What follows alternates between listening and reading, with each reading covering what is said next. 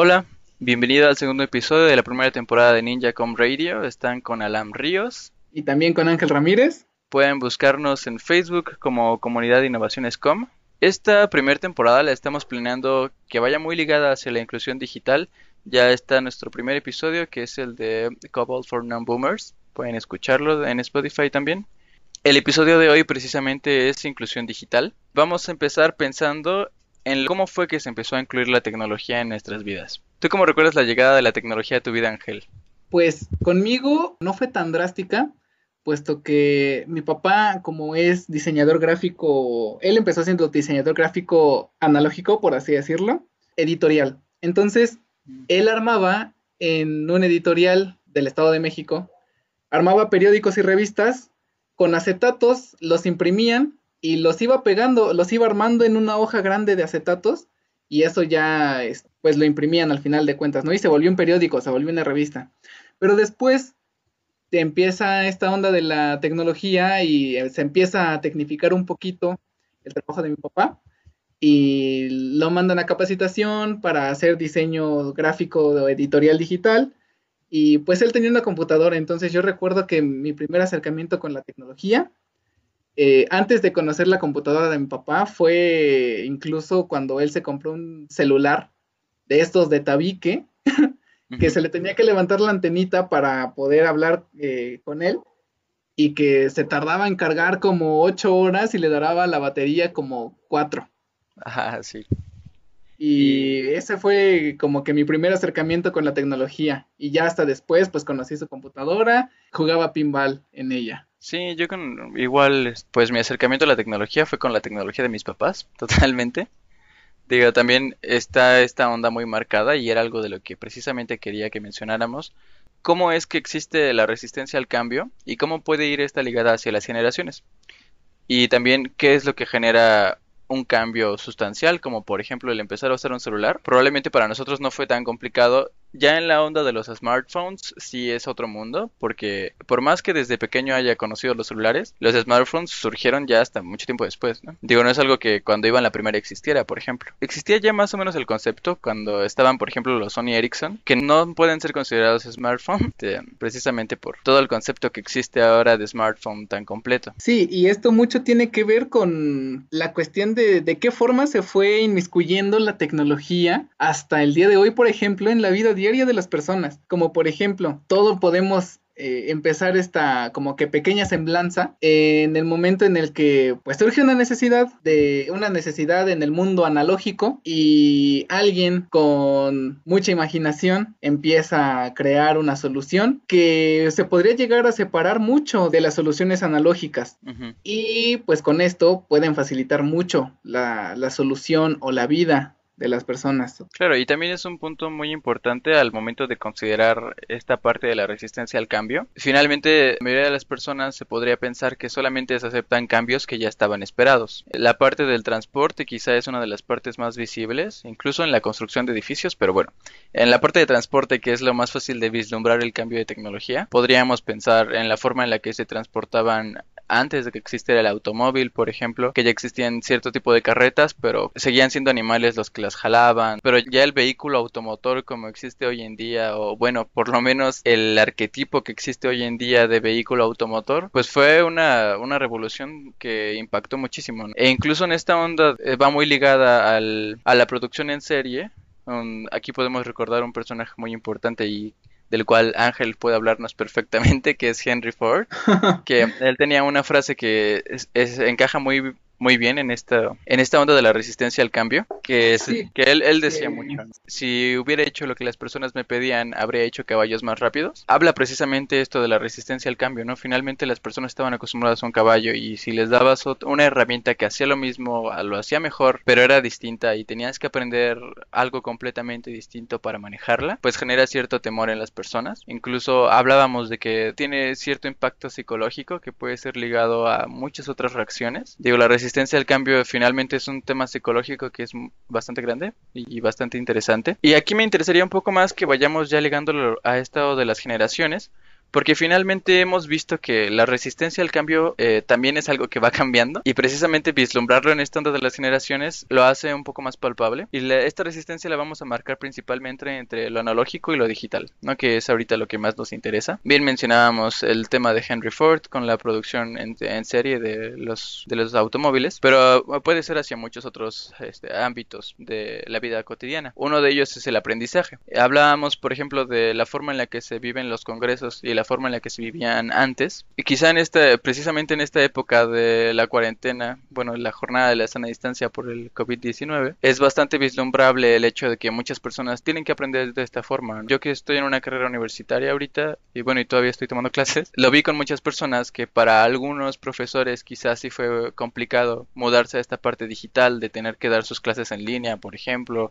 el qué herramienta van a usar, el a qué hora se tienen que conectar, incluso vislumbrar un poco estos conceptos de ancho de banda, bueno, ya eh, temas de comunicación que son un poco más complejos, que muchas personas no los tenían en su vida diaria y que ahora tuvieron que enfrentarse a ellos. Sí, y una de las cosas, complementando la parte de la educación, de, tiene que ver incluso con la forma en la que las personas han tenido que aprender, vaya, pues distintas cosas. lo vemos con la generación X, ya para no tirarle a la generación boomer, que parece este el episodio anterior, la generación X tuvo que lidiar, se tuvo que formar de forma analógica, tuvo que hacer investigaciones en libros, tuvo que ir a bibliotecas, tuvo que buscar biografías, leer mucho y así poder pues realizar análisis, poder realizar cualquier tipo de labor que tuvieran que hacer de, en su formación académica por lo menos. Mientras que, eh, por ejemplo, con una generación más reciente, la generación Z o Centennial, sus procesos de aprendizaje están muy ligados a la tecnología y se han acostumbrado, incluso está demostrado con un estudio que realizó la Universidad de Cambridge, que las personas o la capacidad cerebral se está perdiendo quizá en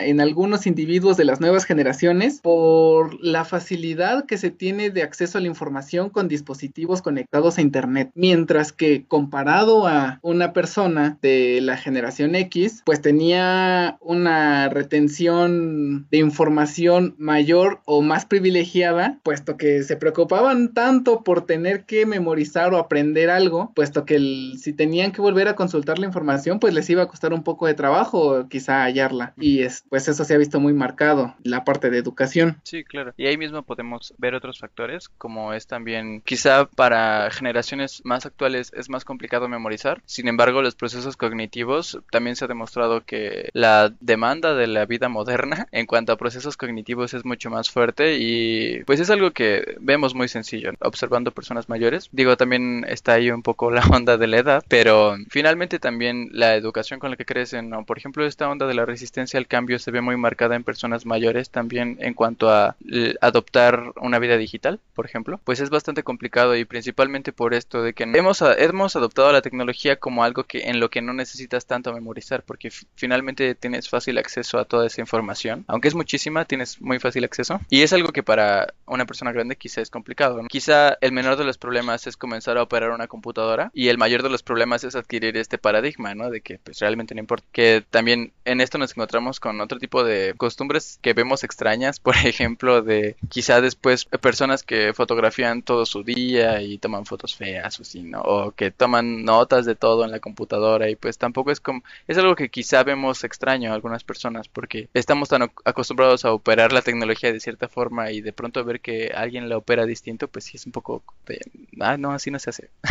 sí, no, incluso eso habla de propia resistencia al cambio que tenemos nosotros. no estoy diciendo que de todos los procesos o que toda la forma en la que las personas operan la tecnología sea la más óptima para todos. Absolutamente no. Sin embargo, eso también habla un poco de resistencia al cambio, puesto que, así como tú decías, conlleva muchísimas cosas, tanto biológicas como psicológicas, el hecho de proteger la forma en la que tú haces las cosas, la forma en la que estás acostumbrado a hacer las cosas. Si nosotros estamos acostumbrados a quizá no fotografiar nuestra comida, bien estamos quizá un poco más acostumbrados quizá a capturar otro tipo de momentos, mientras que pues estas otras personas tienden a hacer un uso megadiverso de de medios tecnológicos. Sí, también es algo bastante interesante. Otro de los ámbitos que también me interesaría mencionar es el entretenimiento. Bueno, en esta parte yo eh, lo que conversábamos este, antes de grabar este podcast, a mí me interesa bastante la parte de la televisión en, en este ámbito, principalmente porque es un es un concepto que fue transformado de una forma impresionante. Primero lo vimos con los dispositivos de televisiones que existían. Las primeras televisiones eran algo bastante caro, no era algo como que fuera accesible a todas las personas, hasta que se fue convirtiendo en las televisiones que conocemos hoy en día, las pantallas de 70, 80 pulgadas, que puedes estar ahí pegado todo el día y no te dañan y que no es como, digo, finalmente las personas que, que adquieren estos productos sí son como clase media alta por lo menos, o sea, no es como que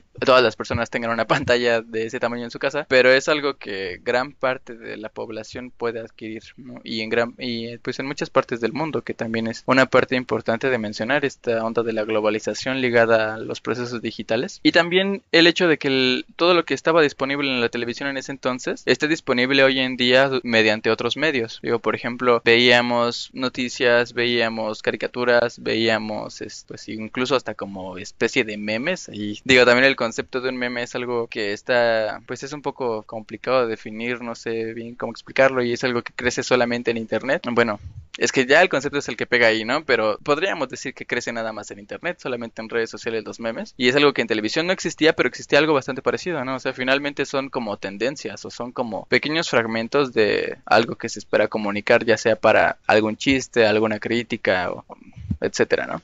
Pero pues ya hoy en día incluso la televisión pasa a ser algo que ya no se usa tanto. Y finalmente los productos que adquiríamos en la televisión los seguimos adquiriendo pero mediante otros medios, ¿no? Un poco más digitales que la televisión. Y es algo que pasa también mucho, que muchas veces los cambios se van generando y conforme se van aceptando algunos cambios va haciendo más posible que otros cambios que veíamos más complicados o que, o que quizás ni siquiera se habían considerado empiezan a tomarse, ¿no? Esta onda de los streamings o incluso los youtubers, las redes sociales, como Instagram, que ya es algo muy distinto a lo que existía antes, pero sigue atacando esta parte del entretenimiento, porque ves a personas que quizá no conoces, digo, finalmente las redes sociales son un poco más como para amigos, pero pues también sigue celebridades y pues los mismos influencers, que es un tema que también crece un poco más con la tecnología. Sí, que incluso la onda del entretenimiento con la parte de televisión, por ejemplo, que mencionaba Alan, pues incluso si nos vamos un poquito más atrás, nos vamos a encontrar con que el entretenimiento, pues la gente lo encontraba encontraba desde el radio, que veía, que escuchaban las llamadas radionovelas, en escuchaban, yo escucho a mis tíos, escucho a mi papá, a mi mamá hablando que escuchaban radionovelas, escuchaban El Ojo de Vidrio, Calimán, la mano peluda, con la que la gente incluso sin una imagen ya se entretenía, no solamente con el audio. Y pues terminando la onda de la televisión, hasta ahora los servicios de streaming, ¿no? Que ya todo se ha vuelto más contenido bajo demanda que pues el contenido en broadcasting que se hacía, por ejemplo, en la televisión. Y sí. algo muy característico también del entretenimiento que se vio con la tecnología es el gaming, puesto que anteriormente pues las personas se entretenían con cosas analógicas, con canicas, con trompos, con valeros, con pelotas idiotas con bicicletas. Nos, nosotros todavía, Alam y yo, em, bueno, mínimo a mí me tocó todavía salir a jugar con mi pelota, con mi balón, andar en bicicleta y aprender a bailar el trompo. Sin embargo, actualmente las nuevas generaciones ya no ven el entretenimiento de juegos de esa manera. Ya lo ven todo directo sobre un dispositivo inteligente, sea un teléfono celular, sea una tablet, incluso una computadora, ¿no? La onda del gaming, ahora las personas juegan en línea eh, y se crean y jalan gente de forma, vaya, inimaginable. Como sucede, por ejemplo, actualmente con League of Legends. Solo un ejemplo, que se siguen haciendo torneos mundiales y la gente va a los eventos en vivo y paga y gasta y compra y vaya, se ha vuelto también un gran negocio para todas estas empresas de entretenimiento. Antes era común, para mí era común ver en las calles que los niños jugaban con las con sus balones, con sus pelotas o que jugaban simplemente en la calle. Ahora es más común encontrar a niños frente a un celular, frente a una tablet, jugando Fortnite, jugando Candy Crush, jugando cosas así. y pues vaya, su concepto de entretenimiento en cuanto a juego para ellos es completamente distinto. Sí, va mucho más ligado a la tecnología. Y también aquí podríamos estar viendo una resistencia al cambio que no, no habíamos mencionado anteriormente, que es como el inverso totalmente. O sea, habíamos estado hablando de resistencia al cambio entre analógico a digital, pero también existe una resistencia al cambio de lo digital al analógico, que es un poco más sencillo de observar en estas nuevas generaciones que ya crecen en todo un entorno preparado para esta onda de tecnología en nuestra vida diaria. Sí, que, que incluso tiene que ver con lo que mencionábamos hace un rato, ¿no? De sus procesos, el proceso de aprendizaje de las nuevas generaciones es distinto. Entonces, si a un niño actualmente le dejan hacer una investigación, tomará una computadora, buscará en Google, copiará, pegará, medio leerá y tendrá un trabajo académico. Sin embargo, si a ese niño se le quita el internet, se le quita la computadora y cualquier medio digital, no me imagino qué es lo que el niño va a hacer veía hace poco un video meme, por así decirlo, que ponían a una niña, le daban un celular y le decían, marca tal número. Y la niña tomaba el celular y como si nada marcaba, con pantalla táctil. Sin embargo, luego le decían a la niña, ok, marca este nuevo este mismo número, pero le daban un teléfono analógico de los que eran de disco. No sé si tú los llegaste a conocer o a ocupar en alguna, eh, en alguna ocasión, Alan, que estos teléfonos eran los que tenían un disco y en los números tenían hoyitos. Entonces tenías que meter el dedo en el número y darle vuelta. Que sonaban así de tas y regresaba y eh, es también eso mismo, ¿no? Sigue siendo tecnología, pero no tan digital y pues la niña nunca descubrió cómo resolver ahí el problema. Que también ahí entra otro, otro problema que ya habíamos mencionado, que es esta onda del cómo se aprende una tecnología, que pues finalmente, o sea, lo más probable es que ah, para aprender a llamar a, desde un teléfono con pantalla táctil haya visto a otras personas o quizá le hayan enseñado a hacerlo y como que ponerle el teléfono de disco ahí enfrente y decirle marca, pues también es como medio tendencioso, ¿no? y ahorita que estamos tocando esto, también otro de los temas interesantes es la comunicación, que bueno, podríamos verlo desde antes con el correo, que antes era muy común el, pues este servicio que incluso en Estados Unidos llegó a ser una industria enorme, ¿no? El postmail. Y, y que es algo que ya no, ya no es tan común que lo usemos nosotros. Digo, quizá como instancias del gobierno o para algunos servicios se sigue usando. Sin embargo, ya no es como que yo le mande a Ángel un correo, una carta, para ponernos de acuerdo para grabar el podcast. sí, porque, pues sí, el, por ejemplo en México, eh, así como dices tú, el postmail, que sí hay que hacer la distinción porque actualmente correo se puede ya incluso usar para correo electrónico, ¿no? El término correo. Pero sí, el post, mail, el correo escrito, las cartas, pues se fundan en México desde 1580. Y se había mantenido el servicio hasta que empieza a proliferar la onda del Internet y la tecnología, hasta incluso llegar ya a un punto en este, cambiar su giro, deja de ser el servicio postal mexicano, se convierte en Correos de México y quizás se enfoca un poco más en paquetería. Pero pues sí, el, yo todavía envié una carta con un reportaje. para pedir tu tarjeta de Bisbirige. Sí, exacto. O sea, no, yo sí llegué a mandar un reportaje a Bisbirige. No lo quería decir, pero ya me hiciste decirlo, Alan. Ah, ok. Yo sí tenía mi, mi credencial, pero pues nunca mandé nada. Yo sí, yo sí llegué a llegar a comprar una y en ese momento tuve que comprar un timbre postal de 6 pesos. En ese momento costaban 6 pesos los timbres postales. Te lo pegué y se lo llevó el cartero. ¿En cuánto tiempo llegó? En mes y medio. Sí, y yo creo que ahorita sigue siendo igual. O sea, no es como que ese servicio haya mejorado. Sí, yo me imagino. Y aquí otro punto interesante es el Internet de las Cosas, que es un término que se ha popularizado mucho. Y digo, Ángel tenía ahí una crítica, o bueno, usando la palabra de Cisco.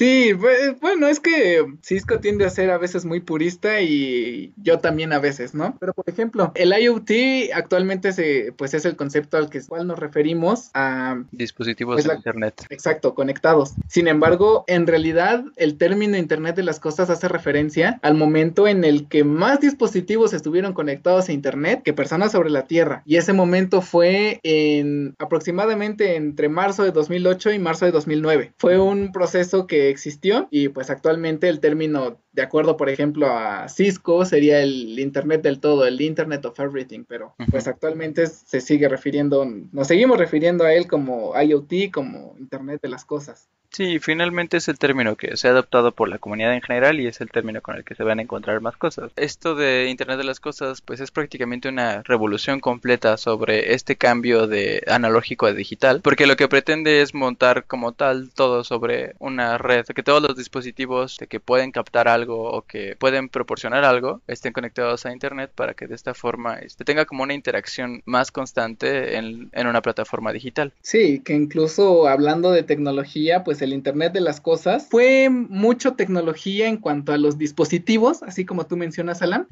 que podían censar, que podían medir, que podían ayudarnos, pero actualmente, pues mediados ya casi del 2020, ya el verdadero poder tecnológico del IoT no son los dispositivos, los datos que estamos recolectando con ellos. Ah, claro, pero bueno, finalmente la resistencia más grande existe en esta onda de la adquisición de dispositivos y esto permite bastante bien pasar al siguiente tema que quería que mencionáramos, que es este tipo de tecnologías que ya están listas, que ya están ahí, o sea, que ya podemos adquirir o que tienen alguna otra problemática para adquirirla, pero que ya están ahí listas, pero que no se han incluido en la vida cotidiana de las personas, ¿no? O por lo menos no aquí en México, no aquí en lo que se puede ver en la Ciudad de México o de lo que se llega a escuchar en noticias también. Hay mucha de esta tecnología que no es visible. Mencionábamos, por ejemplo, en esta onda del Internet de las Cosas, que uno de los problemas que empezó a surgir en cuanto se empezó a aceptar más esta onda del Internet de las Cosas es el ancho de banda. Eh, si bien recordamos muchos de estos dispositivos para Internet de las Cosas, pues están conectados a la red GSM, porque de esta forma ya tienen como una red individual, ¿no? O sea, hay muchos que sí se conectan como al Wi-Fi de la casa, pero pues hay muchos de, de estos dispositivos que no estarían pensados como para eso, ¿no? Podríamos, por ejemplo, pensar en este tipo de chips que existen para los collares de los perros o de los que existen para ponerle a los perros. Y pues este tipo de dispositivos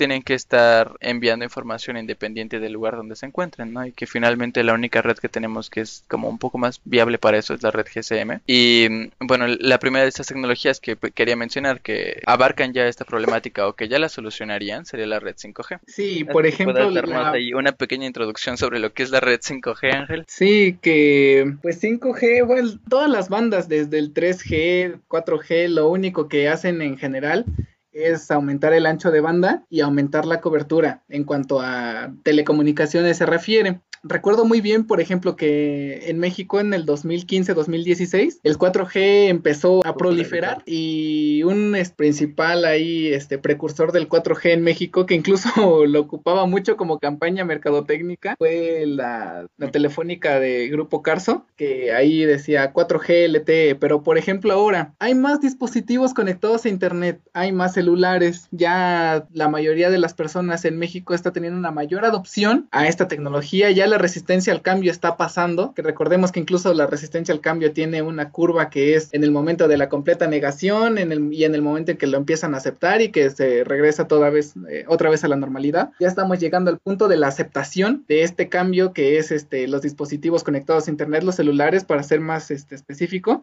Y pues como más hay más dispositivos, se necesita mayor capacidad y es en el año 2017 ya se empezaban las pruebas de 5G en Surcorea, mientras que por ejemplo en México apenas este se está empezando a preparar ya la infraestructura para generar para brindar este servicio y pues nuevamente vuelve a ser este la telefónica de América Móvil, Telcel y Telmex quienes están ahí checando la parte de, 5G. Y pues vaya, dentro de, dentro de esto mismo veíamos la parte de, así como nuestros dispositivos van a estar conectados a Internet, sucederá con tecnología que ya igualmente está lista para integrarse a nuestro día a día, como sucede por ejemplo con los autos Tesla, quizá están eh, fuera del alcance de muchas personas, pero la tecnología de que sean autónomos para conducirse ya está lista, ya está eh, probada y liberada. Ya hay automóviles Tesla que lo hacen, que se conducen de forma autónoma. Y conforme vaya avanzando más la tecnología, estos mismos automóviles serán capaces de comunicarse entre ellos, de comunicarse a través de Internet para obtener una mejor coordinación en cuanto a la gestión vial, reduciendo así tránsito pesado y pues mejorando los tiempos de traslado. Que es algo que se tendría que plantear ya hasta que fuera una tecnología totalmente aceptada por la sociedad, ¿no? O sea, que ya todos los carros tengan tengan, por ejemplo, un sistema de localización de este tipo, como para que se pueda optimizar el tiempo de transporte, por ejemplo, ¿no?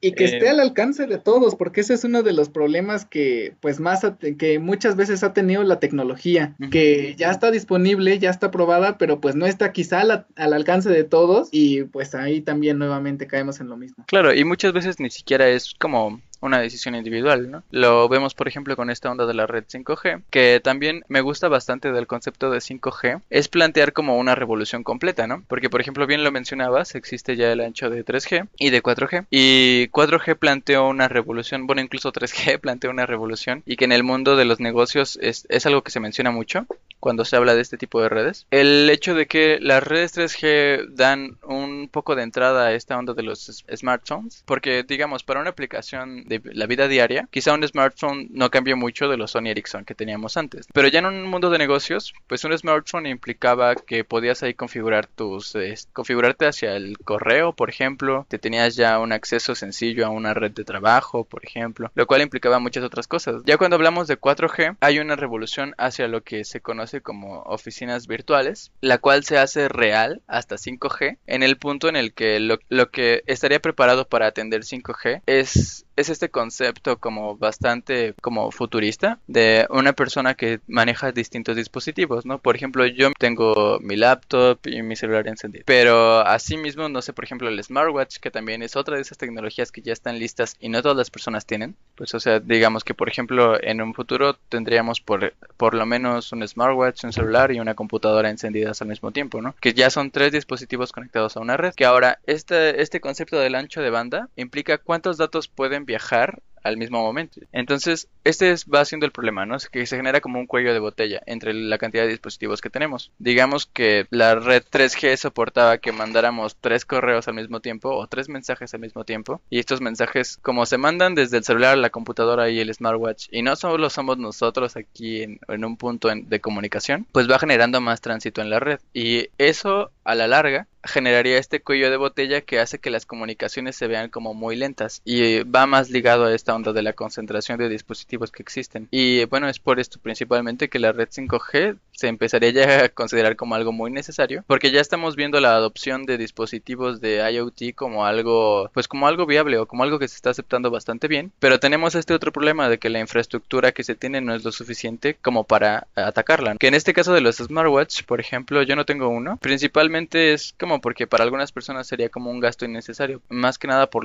las pocas capacidades que se tienen en un smartwatch. Y e incluso tiene que ver mucho la onda de, por ejemplo, esta que comentabas del 5G, que como es algo que se está necesitando actualmente, cuando llegue va a ser algo bien aceptado como mencionábamos al inicio, cuando algo ya lo esperas o algo ya lo necesitas, el cambio no te afecta, lo aceptas sin problema. Sin embargo, cuando es algo inesperado, si es así como de wow, wow, wow, espera un momento, ¿no?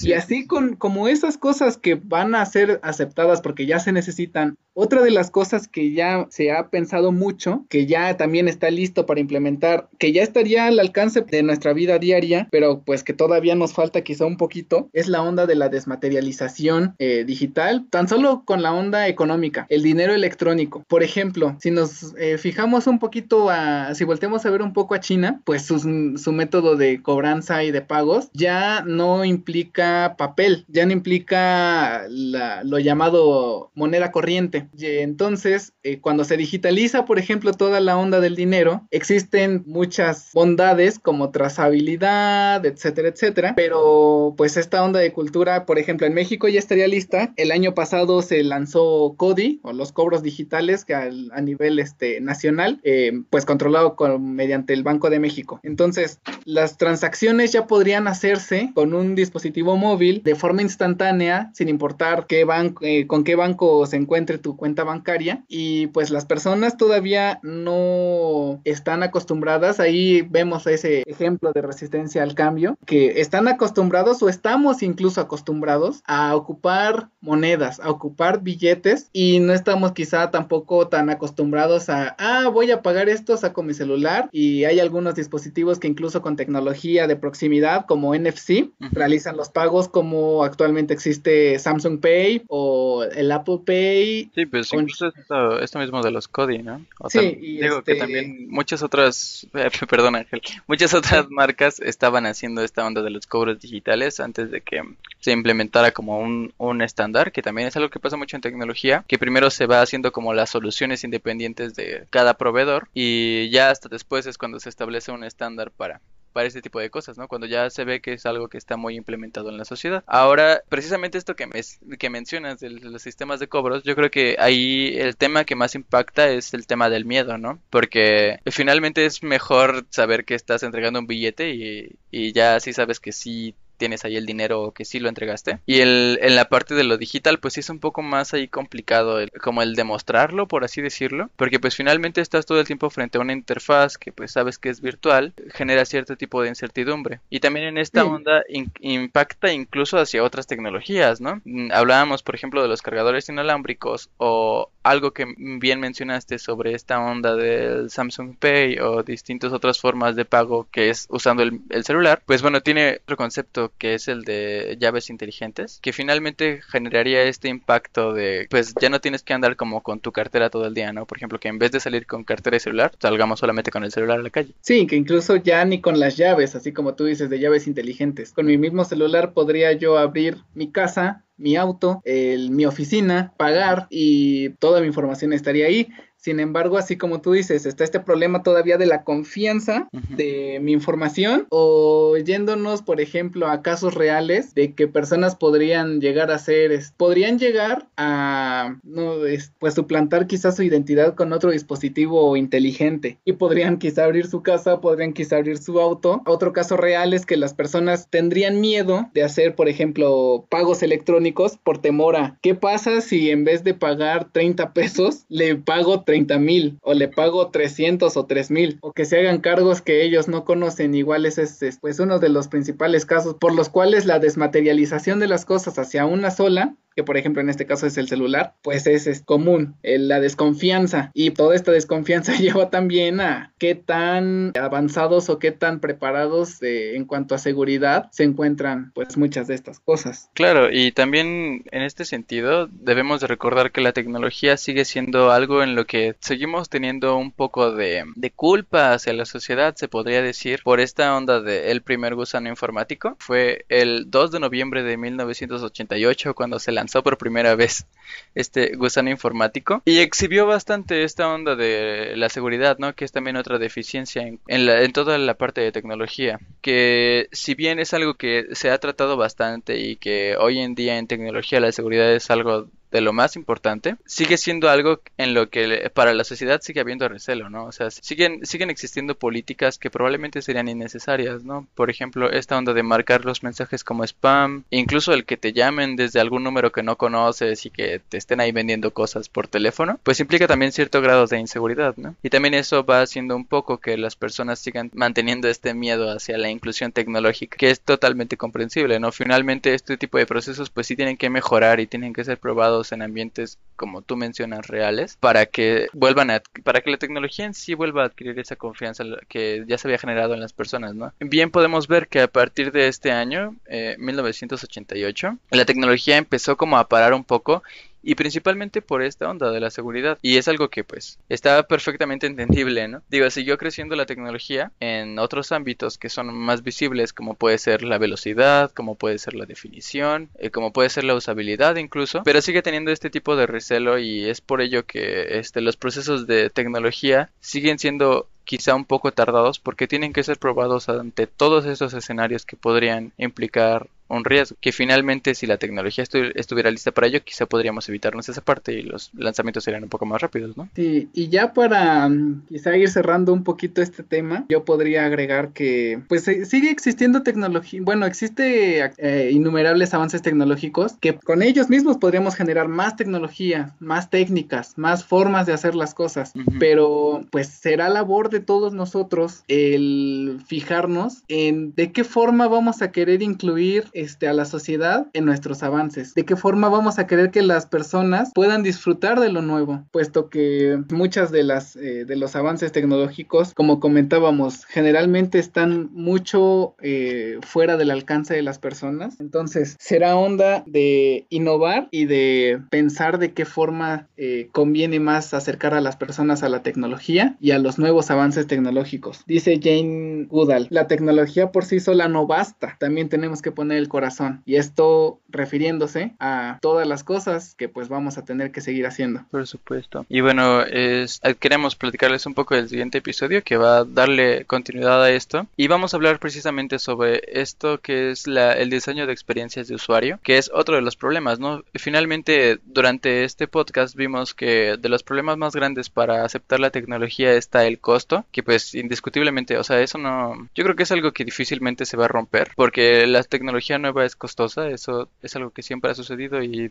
muy probablemente siga sucediendo. Esta parte del aprendizaje que también pega mucho, el qué tan complicado es aprender a hacerlo, va un poco más ligado hacia la experiencia de usuario, que es un tema que se ha explorado bastante en tecnología en los últimos años, que ya se tiene pues bastante preparado y también se convirtió en algo interdisciplinario, en lo que conviven áreas de psicología, de política, de pues muchísimas ciencias sociales. Sí, muchas ciencias sociales auxilian en esta parte de la experiencia de usuario porque precisamente es algo que antes no se había contemplado, quizá aislar un poco la tecnología de las ciencias sociales y ahorita es como una especie de reencuentro para diseñar experiencias de usuario que sean más cálidas y que precisamente proporcionen este tipo de maravillas de ver a un niño de tres años usando un iPad. Todos quedamos maravillados con eso. Sí, hasta mi gato usa mi celular, manda mensajes y todo, pone sus videos. ya pues. Eh... Bueno, entonces este sería ya el final del podcast. Eh, los estaríamos esperando la siguiente semana con este episodio que les estamos preparando, que es el de experiencias de usuario. Eh, esperaríamos sus comentarios si tienen alguna idea de otras tecnologías para poder igual discutirlas. Y bueno, ahí podrían también darnos sus recomendaciones sobre qué otras tecnologías. Hoy, hoy se les queda de tarea eso. ¿Qué Mándenoslo por, por, ahí por mensaje. Nos encuentran en Facebook como la comunidad de innovaciones com. Ahí nos van a poder enviar todos los comentarios, quejas con este podcast, con este episodio. Pues vaya, queremos leerlos. Me despido. Estuvo con ustedes Ángel Ramírez. Bueno, hasta la próxima.